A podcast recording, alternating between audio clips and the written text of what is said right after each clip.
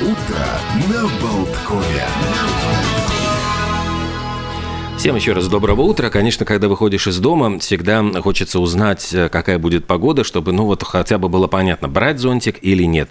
Сегодня день зонтика, хотя вроде бы, ну, осадков особых нам по-моему, не обещали. Да же. какой снегопад с ну, утра снегопад. был? Уже ну, был, бы прошел, прошел, и все. А сейчас все будет таять, с крыш падать, может быть, ну что там еще осталось. Слушайте, в наших погодных условиях зонтик маленький хотя бы лучше с собой где-то рядом держать на всякий случай. И вот история, да, зонтика, само название забавное, потому что ведь э, само название нам напоминает о том, что сначала, изначально э, вот это вот приспособление было как защита от солнца. И э, в английском, например, umbrella – это от латинского umbra, то есть тень, а, собственно, в русский язык зонтик пришел вот именно в этом уменьшительно-ласкательном виде, самое парадоксальное, от голландского zondek – то есть навес от солнца. В Голландии. Петр I, как известно, там учился кораблестроению и завез вместе с зонтиком и само это слово зондек, а затем э, зондек стал быстренько зонтиком и по аналогии с бантиком, фантиком, э, крантиком, да, да, стал постепенно, значит, подумали, а зачем нужен этот ик? И вот, значит, для большого вот зондега э, придумали слово, ну, как бы зонд, и лингвисты это называют «господи». Прошел он процесс процесс дим, э, диминутива. Вот это называют диминутивом лингвисты, когда, э, значит, слово, которое вроде бы не имело этих суффиксов, но, тем не менее, э, от этого суффикса избавляется. Деноминификация? Да. И диминутив. А вообще же история зонтов насчитывает более трех тысяч лет. Считается, что впервые они появились еще в X веке до нашей эры, разумеется, в Китае. А, и Все придумали китайцы. По китайской же легенде э, происхождение аксессуара таково. Простой плотник однажды а, устав наблюдать мучения благоверный, изготовил для любимой жены крышу от солнца, да, угу. и назвал ее по-голландски зондег. А, кстати, кстати, кстати, изначально зонты были а, примерно полтора метра высотой. А, в Англии солнечные зонты называли робинзонами. И связано это, разумеется, с произведением Даниэля Дефо, а, главный герой которого... Смастерил, да. Да, Робинзон такой. Крузо смастерил зонт э, из козлиных шкур и прятался не от дождя, а именно от солнца.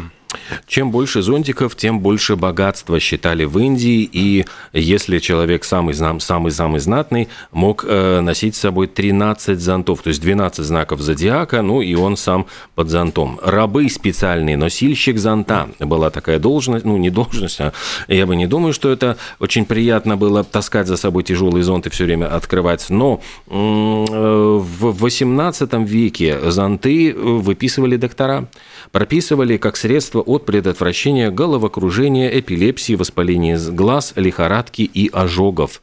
И, собственно, вот я себе представляю, там, выпишите мне, пожалуйста, знаете, вот такой зонтик э, э, синего цвета, но чтобы там вот были, там, ну, специально просишь доктора. Mm. А э, зонтик как именно средство от дождя, вот им мы благ, должны быть благодарить этого мушкетерского короля Людовика XIII, как раз-таки при мушкетерах в 1637 году из промасленной ткани появился такой э, параплюи, против дождя. Ну, словечко, правда, показалось очень смешным, и вот оно как-то, по-моему, особенно не прижилось.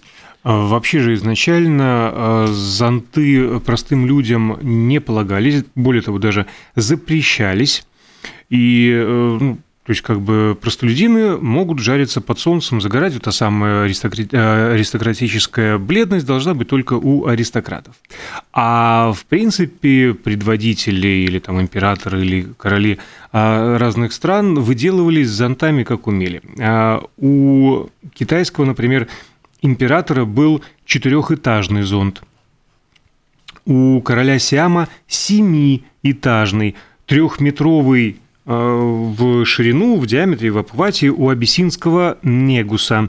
А зонтик короля Дагомей был украшен черепом и 84 человеческими челюстями. Ужас, ужас. Но Николя... не будем об ужасе. Николя давайте... Саркози, кстати, да. себе заказал пуленепробиваемый зонтик. То есть практически... Это он в Бонде подсмотрел. Зонтика можно ших раскрыл и защититься от выстрелов. Ну, кстати, про Бондиану при помощи зонтика и у людей убивали. Вот 7 сентября 1978 года на мосту лондонском Ватерлоу из зонтика был убит болгарский диссидент, писатель и публицист Георгий Марков. То есть там был пневматический механизм, который стрелял ампулой с сильным ядом, и вот через 4 дня Марков скончался в больнице, выявили причину смерти, обнаружили у него этот ядовитый шар, и потом как бы вычислили, что из зонтика стрелял убийца. Проходил вот нажал на кнопку. Ужас какой. Вот а, они несут смерть, некоторые зонты, а некоторые несут а, свет и чума и разума, потому что технологии не стоят на месте, и в некоторые зонты уже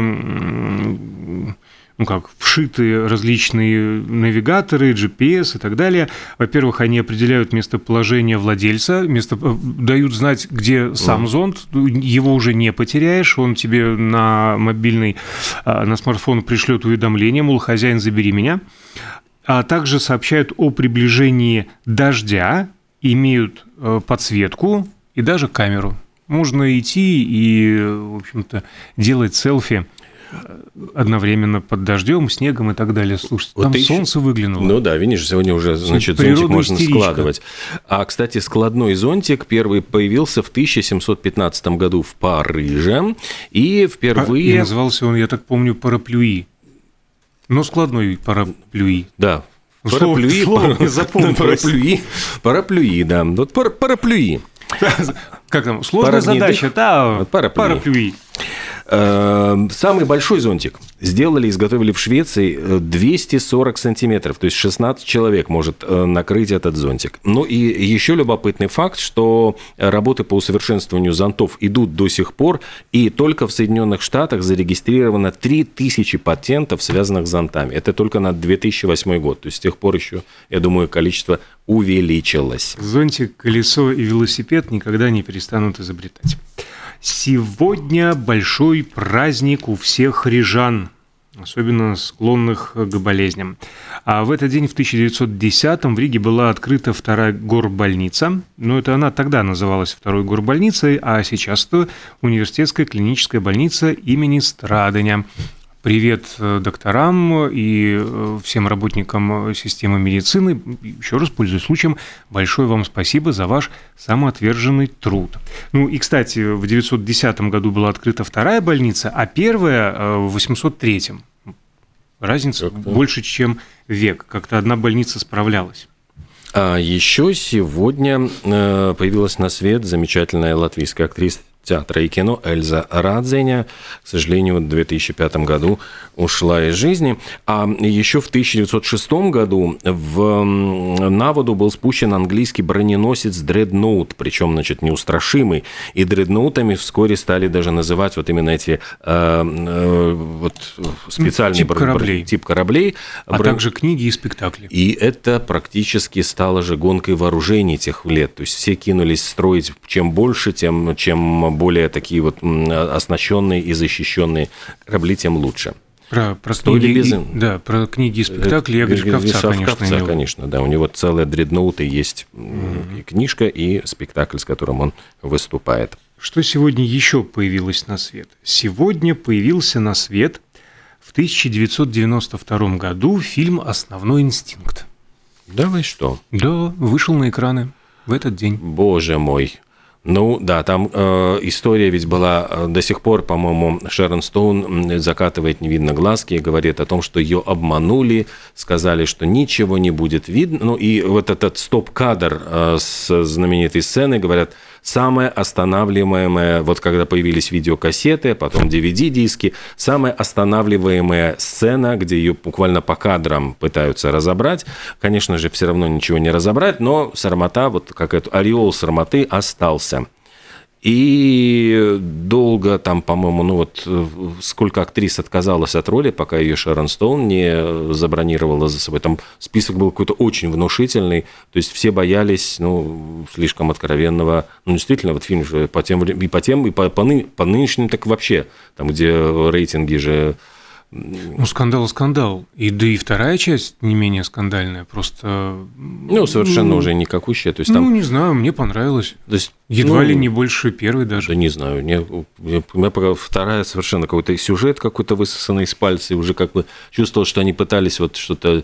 Э, Шерон Стоун, она все, кстати, заработала на второй части еще денег, э, деньжище благодаря тому, что этот проект долго подвис, ну, то есть, а у них по этой системе «плати и играй», она должна была, значит, ну, она получ, получала деньги, потому что она забронирована была для этой роли, э, фильм никак не могли снять, но свой гонорар она уже получила. Слушай, живут же люди, а? Угу. Неустойка за то, что ты да? не работаешь. Нет, ну, понимаешь, из-за того, что ты вот, да, вот готовишься к роли, учишься... Значит, Ночей не спишь. Да, эти, э, репетируешь эту сцену с, с перекладыванием колен, да. то есть целыми днями платье меняешь, юбки меняешь, так вот перед зеркалом репетируешь по Станиславскому, сама себе кричишь «не верю, не видно». А, удалились мы как-то немножко от того, что происходило в этот день. Ну вот, что еще появилось на свет? Появился на свет дебютный сингл э, вокально-инструментального ансамбля Dire Straits. Это было в 79 году. И сразу Sultans of Swing. Mm. Ну, ничего себе дебют у ребят был. 55 лет назад оркестр Поля Мария э, занял первое место с инструментальной версией песни «Любовь синего цвета» «L'amour est bleu», которую композитор, собственно, Андре Поп написал для конкурса Евровидения годом ранее. И на пять недель американский хит-парад возглавляла инструменталочка Поля Мария. А в 79 году number one во всех чартах э, был хит Рода Стюарта «Do you think I'm sexy?» Ну да, вот мы уже рассказывали историю, что там э, заимствованы были из аж двух песен э, мелодии, вот просто он склеил их и вместе. И, вот, этот, вот этот вот, и проигрыш, и... Скандал произошел 10 э, февраля 1997 года, когда Лайам Галлахер из Оэзис отменил свадьбу с актрисой Пэтси Кенсит. Да, и... ты что? Да! А та самая, которая сыграла во второй части «Смертельного оружия». И любопытна причина, по которой он отказался вести ее под венец. Она, кстати, была не против.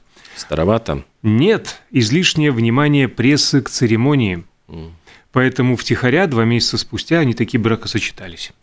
Ну да, и Пэтти Кенсет э, была и э, популярной, и, ну, такой относительно популярной актрисой, но и певицей. То есть она даже записывала, по-моему, Four Dimension, там была какая-то группа, где она солировала.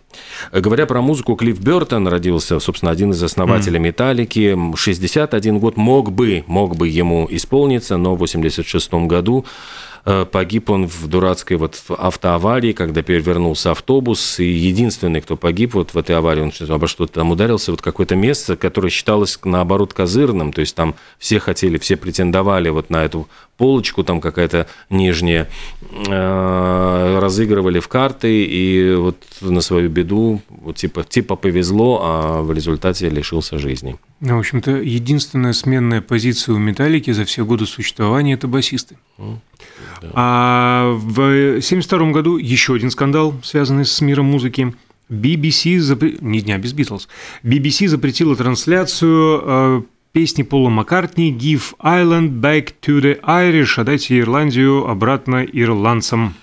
Э, да, тогда как раз было, по-моему, «Кровавое воскресенье», э, там, по-моему, такая очень была ну, демонстрация ирландцев, разогнана очень жестко, и раз, чуть ли не расстреляны там люди, и вот у него песня эта, которая была запрещена, но тем не менее она была невероятно популярна. А еще, если мы говорим про э, связь музыки и высокой литературы, там свеча горела на столе, свеча горела э, Пастернака. Пастернак появился на свет в 1890 году, лауреат Нобелевской премии, писатель, поэт и переводчик. И собственно, в 13-летнем возрасте он э, пострадал, его сбросила лошадь, э, перепрыгивая ручей, и долгое время он провел в, ну, вот дома э, прикованный к постели, и у него в результате вот сломанная нога срослась неправильно и стала короче левой на 3 сантиметра. А еще, конечно, обращают внимание на поразительный факт, что самые знаменитые его, ну вот если цитировать то, что написал Пастернак, самая знаменитая фраза его принадлежит все равно не ему это классический перевод Гамлета «быть или не быть». Вот эта строчка, вот это, это в его, именно в его переводе этот монолог Гамлета стал просто хрестоматийным после э, вот фильма Козинцева с Иннокентием Смоктуновским, после Высоцкого с его спектаклем. Это все вот были вот именно э, версии, потому что существовали еще, по-моему, переводы Лазинского, там еще несколько, но именно пастернаковский вот э, перевод стал таким, ну, самым, самым популярным. Ну и там очень много, я не знаю, можно рассказывать рассказывать про его отношения отношения со Сталиным, конечно, который э, хотел сделать сначала даже Пастернака после смерти Маяковского главным советским поэтом. И тот просто от, от, открест, пытался откреститься от этого, потому что он э, ну, хотел, вот, ненавидел, ну, то есть он понимал, что это будет на него э, налагать необходимости писать какие-то оды, там, э, а он э, хотел просто быть э, лириком, поэтом вне политики. Хотя вот говорят, что Сталин, когда э, хотели Э, ну, Сталин же достаточно много людей от литературы репрессировал, и ему подавали списки, значит, э, ну вот, и он якобы вот вычеркнул имя Пастернака и говорил, не будем трогать этого блаженного. То есть, в принципе, вот некоторые литературоведы говорят, что Пастернак, вот благодаря тому, что он любил, как бы, он изъяснялся очень непонятно, путанно, и что он якобы вот этим создал себе вот репутацию, ну, такого не от мира сего, действительно блаженного как бы поэта, который витает в облаках далек от политики, и благодаря этому ему удалось проскочить вот этот горнило вот этих 37 года там, ну и репрессий послевоенных. Вот а, давайте упомянем, вернемся на грешную землю и, может быть, поближе не к таким а, витающим в облаках, а громыхающим рокерам. Э, две премьеры, два дебюта в этот день состоялись а в, 70, в 70-м году а в зале Найтсов Колумбус в техасском городишке Бомон состоялся первый публичный концерт трио «Зизи Топ» вот эти вот э, известные, Бородачи. да, два бородача и один усач.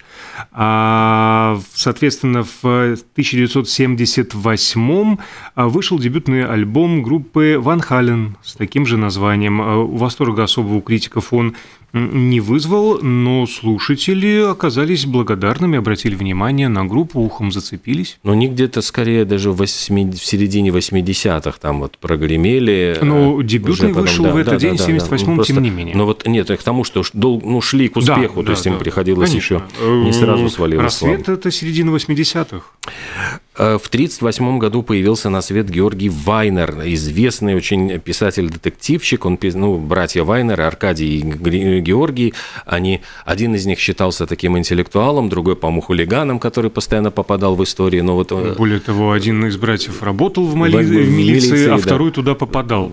Регулярно. И вот я уже запутался, кто из них был кто, но вот вместе они написали очень, очень много действительно таких популярнейших хороших романов. И э, не так давно книги братьев Вайнеров были экранизированы в виде сериала. Там как раз таки э, Ефремов играл mm. Главную роль. Я помню, что это ну, такой сериал, ретро-сериал, вот действие уже происходило э, в 70-е годы, такой целый сняли, там, Если Ефремов играл, значит, он как минимум четырех ну, или нет, нет, конечно, да, да там где-то вот 6-7 лет назад вот этот сериал, ну, он достаточно и был что, такой и стоит погуглить, поискать, посмотреть? Нет, ну, ну, ты знаешь, ну, такой детективный, да, такой сериал, там же они вот «Визит к Минотавру», там все, там в, в этом сериале они взяли... Просто как в сериале переиграть эти великие фильмы «Визит ну, к Минотавру», «17 мгновений».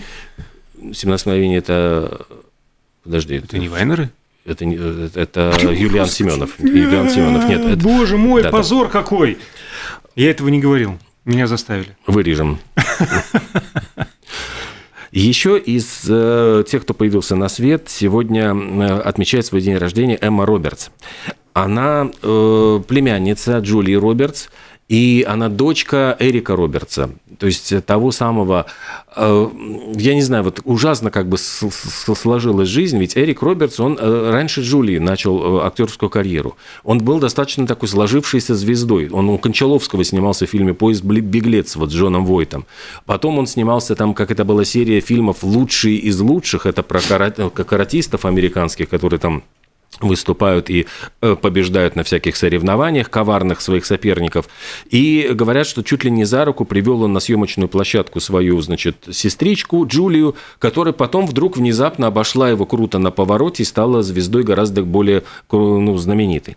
И вот дочка Эмма Робертс, она, в принципе, тоже э, сейчас, э, ну, мне кажется, достаточно такая раскрученная звезда, то есть уже вот третий, третий представитель с благородной фамилией, семейного такого бизнеса. Э, я вот не припомню, конечно, таких вот ярких фильмов. По-моему, она снималась как раз-таки, да, в ремейке «Иронии судьбы» американском. Э, если кто интересуется, может прогуглить. Вот тот, который снял Э, прости господи, этот с литовской фамилией, это режиссер, который ну, в Штатах периодически что-то тоже снимает. И еще одна, вот 26 лет сегодня исполняется Хлои Грейс Морец.